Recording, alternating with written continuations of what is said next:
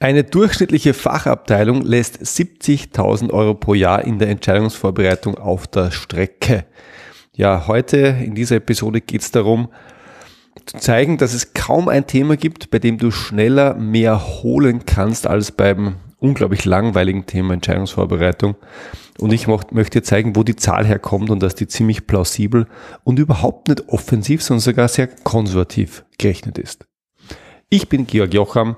Herzlich willkommen zu einer weiteren Folge von Entscheidend besser. Das ist der Podcast für alle, die dafür sorgen, dass in Unternehmen besser und schneller entschieden wird, sei es in der Rolle als Entscheider oder als Projektmanager oder Expertin. Ja, ich behaupte, äh, und ich wiederhole das nochmal, eine durchschnittliche Fachabteilung, eine durchschnittliche Expertenabteilung, eine durchschnittliche Projektmanagementabteilung mit zehn Mitarbeitern lässt pro Jahr 70.000 Euro in der Entscheidungsvorbereitung auf der Strecke. Und ich behaupte weiter, es gibt kaum ein Thema, bei dem sich schneller und leichter etwas holen lässt, als in dem unglaublichen Thema, langweiligen Thema oder unsexy Thema Entscheidungsvorbereitung.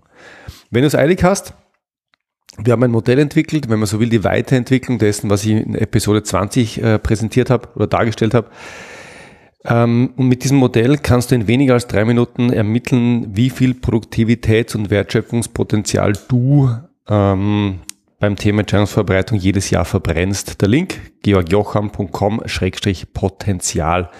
Und die Episode äh, ist für alle eigentlich, die es ein bisschen ausführlicher haben wollen, weil ich möchte diesen Pod, ich nutze diesen Podcast schon, ich möchte diesen Podcast aber auch ganz bewusst nutzen, ein bisschen als Sounding Board. Das heißt, wenn ich ähm, oder wenn meine Mitarbeiter eine coole Idee haben und ich hätte dazu gern Meinung, dann finde ich, der Podcast ist eine schöne Möglichkeit, um die Dinge ein bisschen auszuwalzen und zu erklären.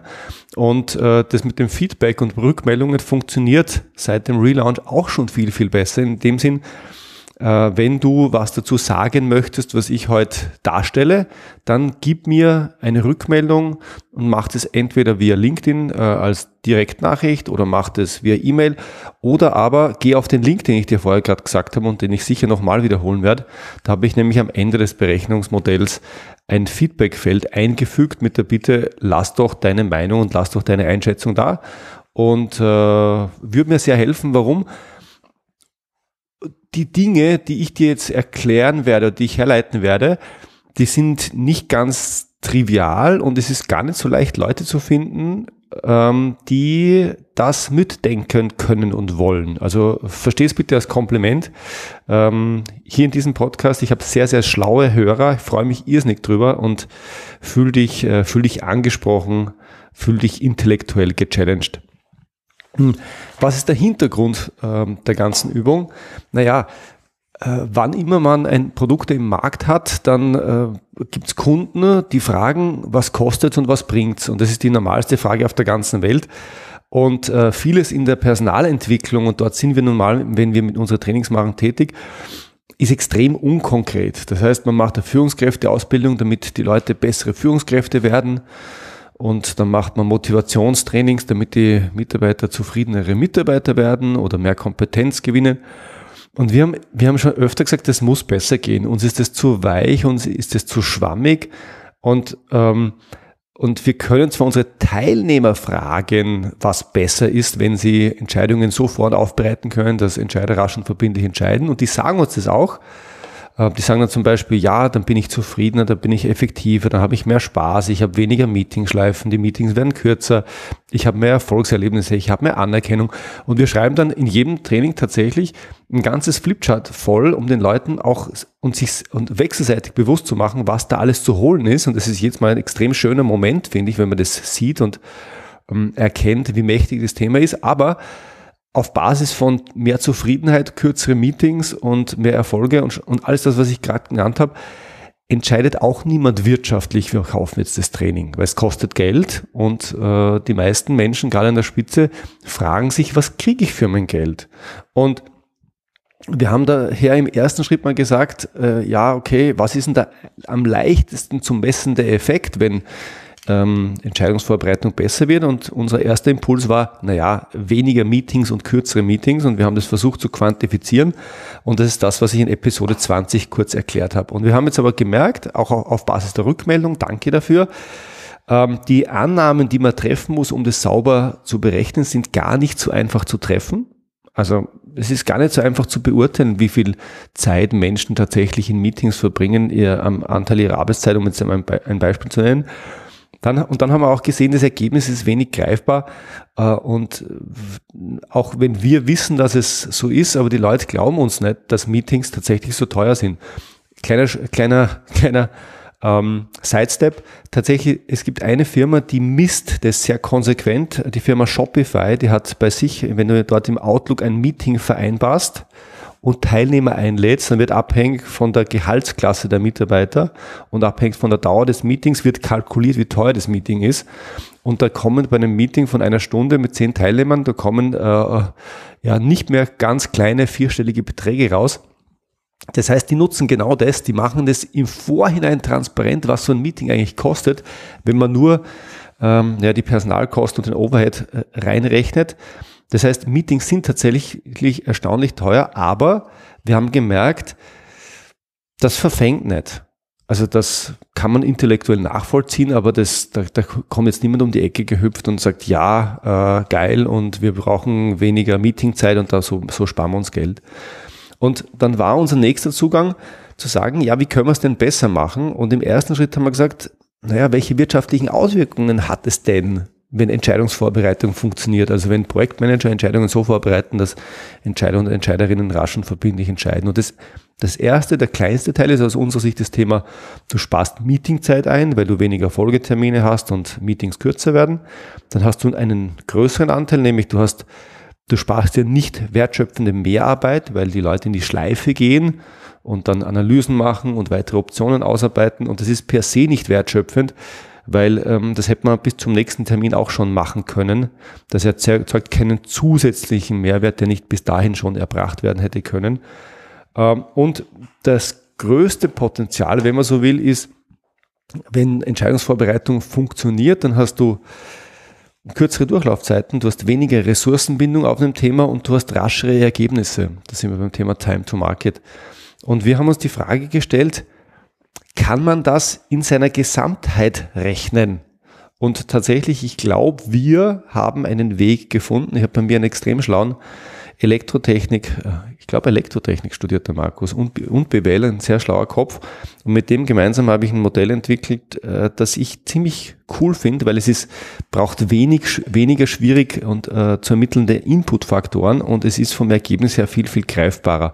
Aber, und jetzt äh, ähm, challenge das. Also dieser Podcast ist tatsächlich, ich, ich leite es mal her und äh, du sagst mir dann, ob du dem folgen kannst äh, oder ob ich irgendwo gedanklich falsch abgebogen bin. Ich glaube nicht, aber ja, dazu ist dieser Podcast da. Also ich, was ich dir jetzt geben möchte, ist tatsächlich eine Illustration plus Zahlenbeispiel für eine durchschnittliche Expertenabteilung von zehn Mitarbeitern. Und äh, wie gesagt, äh, gib mir Feedback und probier das den Link auch gerne aus und ähm, sieh, was bei dir rauskommt und ob, ob dir das halbwegs plausibel erscheint. Nochmal, wir haben es getestet jetzt äh, schon zwei Wochen lang und haben ein sehr, sehr gutes Gefühl. Lass uns einsteigen. Die erste Frage, die wir uns gestellt haben, wie groß ist die Wertschöpfung einer Organisation? Wenn wir über Potenzial sprechen, dann kann ich ja das Potenzial nur hm, ja, in Bezug auf Kosten oder auf, auf, auf, auf, auf Wertschöpfung rechnen. Und ähm, Wertschöpfung ist gar nicht so leicht zu ermitteln. Normalerweise in der BWL sagt man, das ist die Differen Differenz äh, zwischen Input und Output. Aber bei einer durchschnittlichen Abteilung oder bei einem durchschnittlichen Projekt, da, äh, also da ist ja gar nicht so leicht zu bestimmen, was Input und was Output ist. Und wenn es zu bestimmen ist, dann erfasst man diese Werte selten. Und wir haben dann gesagt, Moment, Moment, Moment, in Wirklichkeit ist es viel einfacher. Wenn ich auf Ebene einer Organisation schaue, wie einer Firma zum Beispiel, dann ist vollkommen klar, wie groß die Wertschöpfung mindestens sein muss. Ja, die Wertschöpfung muss mindestens so groß sein wie die Kosten. Ja, und wenn die Wertschöpfung ähm, so groß ist wie die Kosten und die ähm, äh, Kunden können diese Wertschöpfung auch entsprechend beurteilen und kaufen die Produkte auf der Basis, ja, dann mache ich ziemlich genau keinen Gewinn. Das heißt, die absolute Untergrenze für die Wertschöpfung eines Unternehmens ist tatsächlich, sind tatsächlich die Kosten dieses Unternehmens. Und dabei ist es ziemlich egal, ob du ein Handelsunternehmen bist, dann, ist, dann sind deine Kosten das, was du mit der Marge auffängst. Ähm, wenn du was weiterverkaufst, wenn du ein Produktionsunternehmen bist, dann sind es die Kosten, die du ähm, aufwendest, um quasi das Produkt zu veredeln, ja, vom, vom Rohstoff zum fertigen Produkt oder zum, zum ähm, ähm, Zwischenprodukt ähm, weiterzuentwickeln. Und wenn du ein Dienstleister bist, dann, äh, ja, dann hast du keine Eingangsmaterialien, dann sind es tatsächlich nur die Kosten und deine Wertschöpfung muss im Wesentlichen ja, deine, deinen Kosten ähm, entsprechen.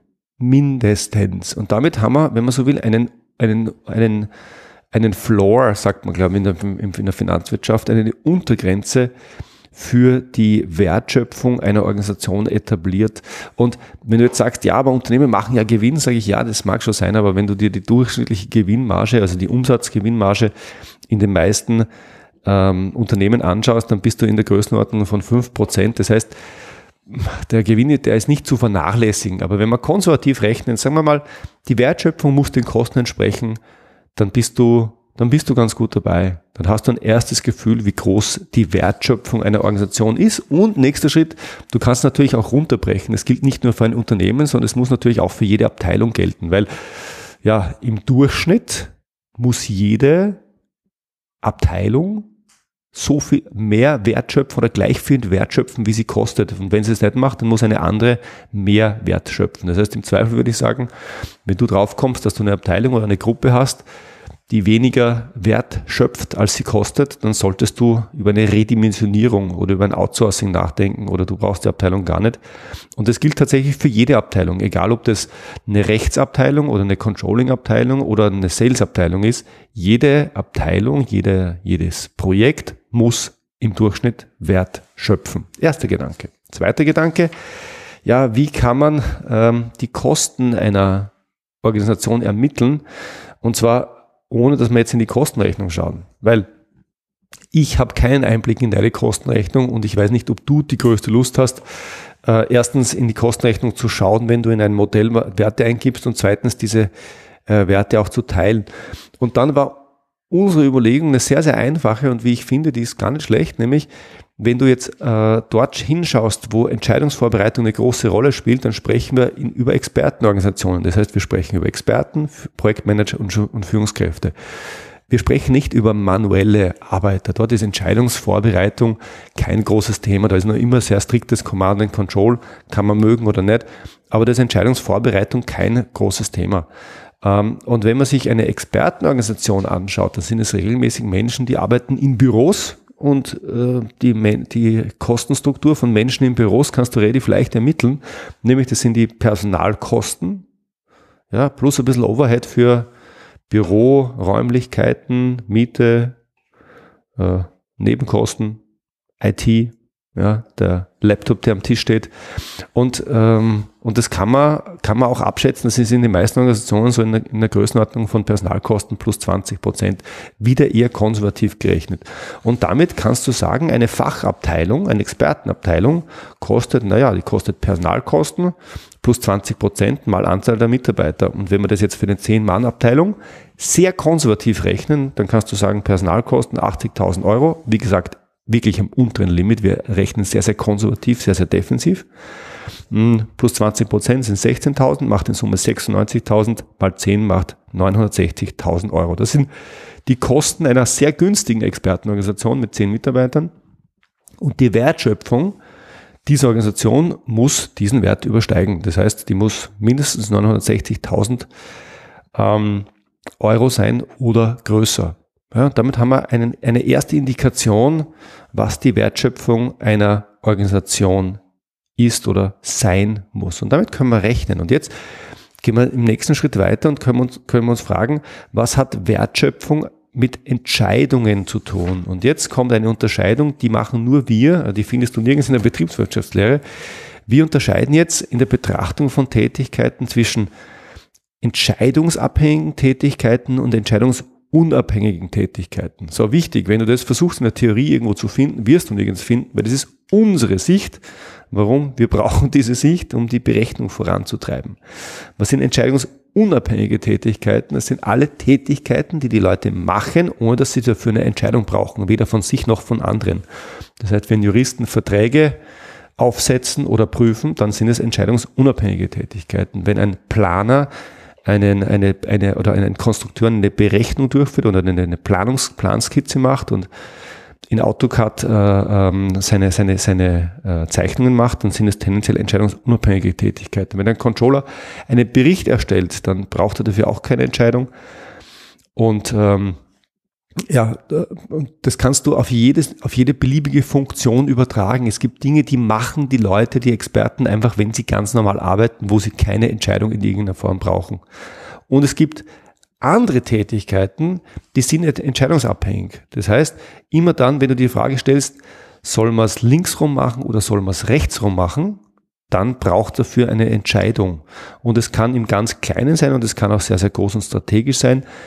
Und du merkst vielleicht schon, wenn du ein bisschen drüber nachdenkst, die Grenze ist gar nicht so scharf, weil auch wenn du beispielsweise einen Vertrag aufsetzt als Jurist, der ich nicht bin, ja, dann hast du regelmäßig die Situation, dass du dir beim Schreiben des Vertrags überlegen musst, mache ich, mache ich es jetzt so oder mache ich es so? Will ich die Formulierung oder will ich die Formulierung? Nehme ich die Klausel rein oder nehme ich sie nicht rein? Das heißt, ähm, tatsächlich unsere Betrachtung, also unsere Erfahrung ist, die ähm, im ersten Moment möchte man, möchte man meinen, der Anteil der entscheidungsunabhängigen Tätigkeiten ist viel, viel größer als der entscheidungsabhängigen Tätigkeiten. Wenn man ein bisschen reinzoomt, dann merkt man, das ist gar nicht so, sondern es braucht im Arbeitsprozess regelmäßig Entscheidungen und zwar regelmäßig sehr, sehr kleine Entscheidungen, aber es braucht die. Und ähm, deswegen ist unsere Abschätzung eher eine 60-40. Die entscheidungsabhängigen Tätigkeiten eher 60 Prozent der Zeit, die Entscheidungsunabhängigkeiten eher, eher 40 Prozent der Zeit. Wir haben es gesagt, wir nehmen es bewusst konservativ an, machen wir Hälfte, Hälfte. Und jetzt kann man wieder die Berechnung von vorher nehmen. Wir haben gesagt, die Abteilung kostet 960.000 Euro. Davon sind 50 Prozent entscheidungsabhängig. Das heißt, ähm, ja, die sind in irgendeiner Form davon abhängig, dass irgendjemand eine Entscheidung trifft. 50 hm, Prozent von 960 sind 480.000 Euro. Das ist quasi die, ja, die Kosten ja, oder auch die Wertschöpfung, die entscheidungsabhängig ist. Und jetzt können wir den nächsten Schritt gehen, weil, ich habe schon angedeutet, es gibt Entscheidungen, die kann man selber treffen und es gibt Entscheidungen, die trifft jemand anderer. Und das ist in jeder Organisation anders. Also es gibt Organisationen, da sind die MitarbeiterInnen angehalten, sehr selbstständig zu sein. Und äh, die dürfen gar nicht zur nächsten Ebene, sondern die haben das für sich selbst zu entscheiden. Das heißt, die haben einen sehr großen Anteil von eigenen Entscheidungen. Das, das heißt, die arbeiten, die haben noch immer noch einen, ungefähr den hälftigen Anteil von entscheidungsabhängigen Tätigkeiten, entscheiden die aber überwiegend selbst. Und dann gibt es Organisationen, ähm, da ist es anders. Da äh, musst du eigentlich bei jedem Furz, sorry, Fragen gehen. Ich kenne solche Organisationen. Das heißt, äh, eigentlich alle Stunden musst du zum Chef laufen und sagen, Chef, wir können links, wir können rechts rum, wie sollen wir es denn machen? Und ähm, jetzt, und was heißt es? Naja, ähm, die äh, entscheidungsabhängigen Tätigkeiten, die teilen sich auf, nämlich in äh, entscheidungsabhängige Tätigkeiten, die von deinen eigenen oder die von den eigenen äh, Entscheidungen des Experten, des Projektmanagers, der Führungskraft abhängig sind und Entscheidungen anderer, wo diese Person zur nächsten oder zur übernächsten Ebene gehen muss. Das heißt, der Projektmanager muss zum Steering Committee gehen, der Fachexperte zum Vorgesetzten und die Führungskraft zur Führungskraft, die drüber ist. Und das ist der, äh, einer der ersten Werte, die man in dem Modell eingeben kann. Das heißt, der allererste Wert ist tatsächlich Anzahl der Mitarbeiter und der nächste Wert ist jetzt, ja, auf welcher Ebene werden denn Entscheidungen getroffen? Und ähm, wir haben das äh, auf einer Skala eingeteilt von äh, 0 bis 10, wo du sagst, an der einen Ende des Skalas äh, entscheidest du alles selbst und an der anderen, anderen Ende des Skala wird alles nach oben delegiert. Und wir sagen mal, wir nehmen eine relativ erwachsene Organisation.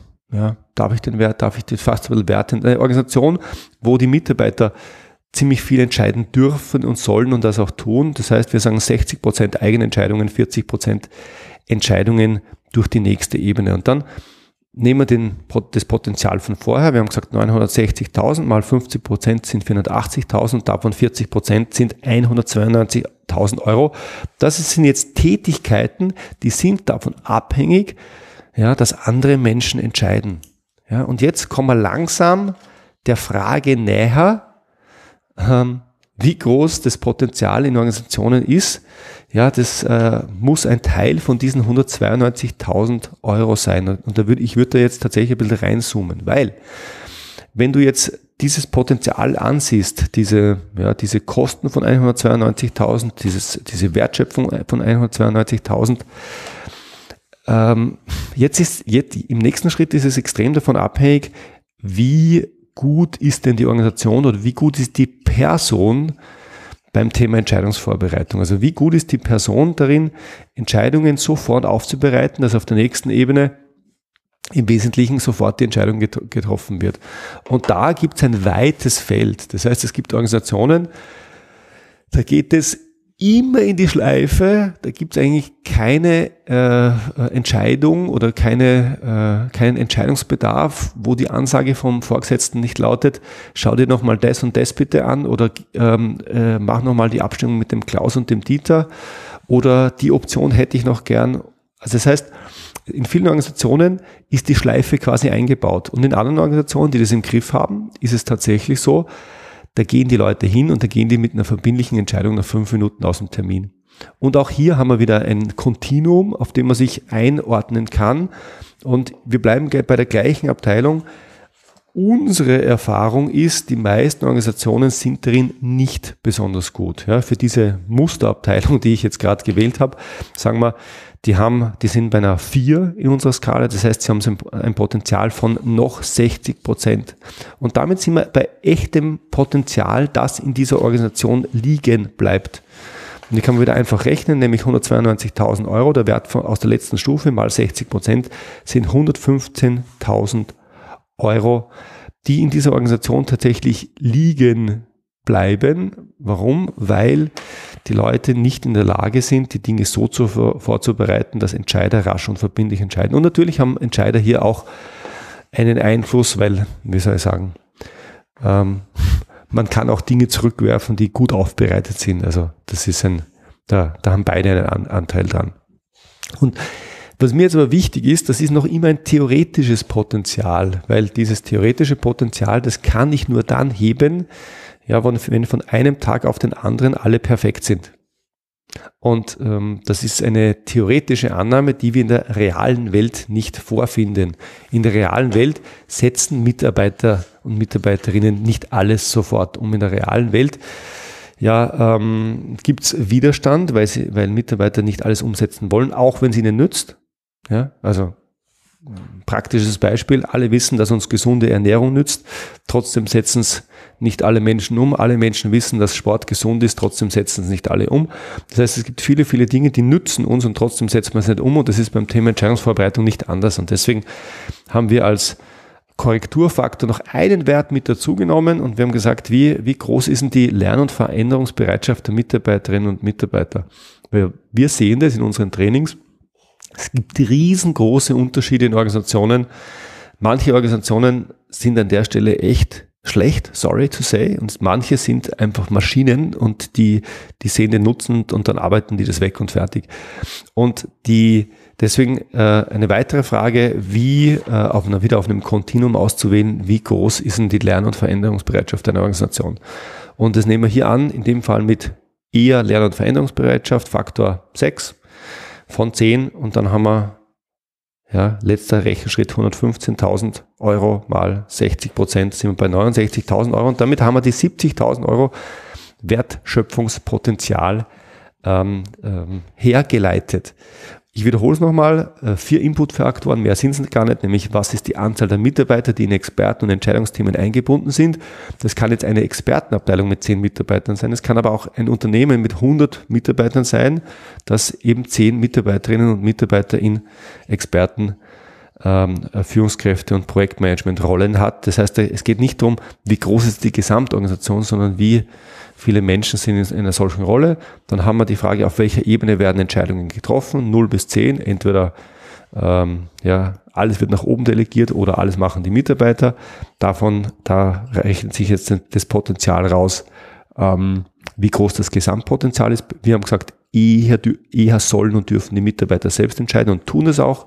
Dann nächste, nächste Stufe, aktuelle geschätzte Effektivität der Entscheidungsvorbereitung, wieder 0 bis 10. In unserem Rechenmodell 4, also nieder bis mittel.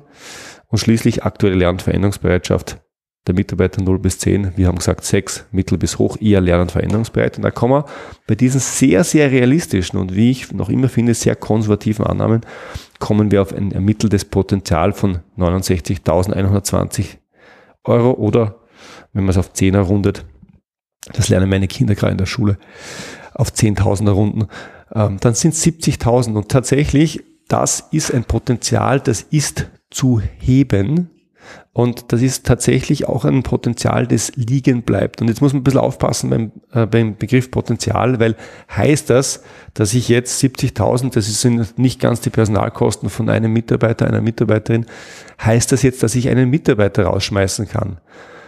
Und ich würde sagen, wenn du eine saubere Funktionsanalyse machst und du kriegst das äh, äh, ordentlich sortiert, dann kann das sein. Aber die Idee an der Stelle ist eine, grundsätzlich eine andere, nämlich das, sind, das ist, äh, die, diese 70.000 Euro ist im Wesentlichen, ja, das ist verschwendete Energie und verschwendete Zeit. Das ist Zeit und Energie, die nicht in Richtung Produkt, die nicht in Richtung Kunde, die nicht in Richtung Markt, die oder meinetwegen in Richtung interner Kunde geht, sondern die für Selbstbeschäftigung drauf geht. Und ich würde sagen, diese 70.000 Euro bei einer durchschnittlichen Abteilung, die kannst du nicht ohne weiteres einsparen. Das wäre unrealistisch und unseriös, sondern die kannst du nutzen, ja, wenn du, äh, wenn du, wenn du sagst, du bist eine umsatzgenerierende Einheit oder Abteilung oder Organisationseinheit, dann kannst du damit mehr Umsatz generieren. Ja, wenn du äh, Leistung erbringst für intern, dann kannst du mehr Leistung erbringen. Du kannst einfach mehr Output erzeugen. Und das kannst du, davon bin ich fest überzeugt. In diesem Sinne, ich lade dich ein, äh, klick dich durch. Nochmal der Link georgjocham.com-potenzial. Den Link gebe ich auch in die Shownotes. Schau das an. Ähm, ich finde, ja, das ist jetzt meine persönliche Meinung, ich hoffe, ich bin da nicht über euphorisch. Meine persönliche Meinung ist, das ist äh, deutlich leichter zu befüllen, als wenn es um das Thema Meeting geht. Mm, und es ist eine konservative, eine vorsichtige und doch eine sehr realistische Berechnung. Und damit, ja, sage ich es zum letzten Mal, gib mir gerne ein Feedback, schreib mir, was du davon hältst. Ähm, wenn dir was einfällt, was noch besser, was man noch besser abbilden kann in dem Modell, sehr, sehr, sehr, sehr gerne. Bin für jeden Input dankbar. Und natürlich auch sonst, wenn du eine Frage hast, die ich hier behandeln soll in diesem Podcast, dann gib mir Bescheid. Ich freue mich von dir zu hören. Bis zum nächsten Mal. Alles Gute. Servus.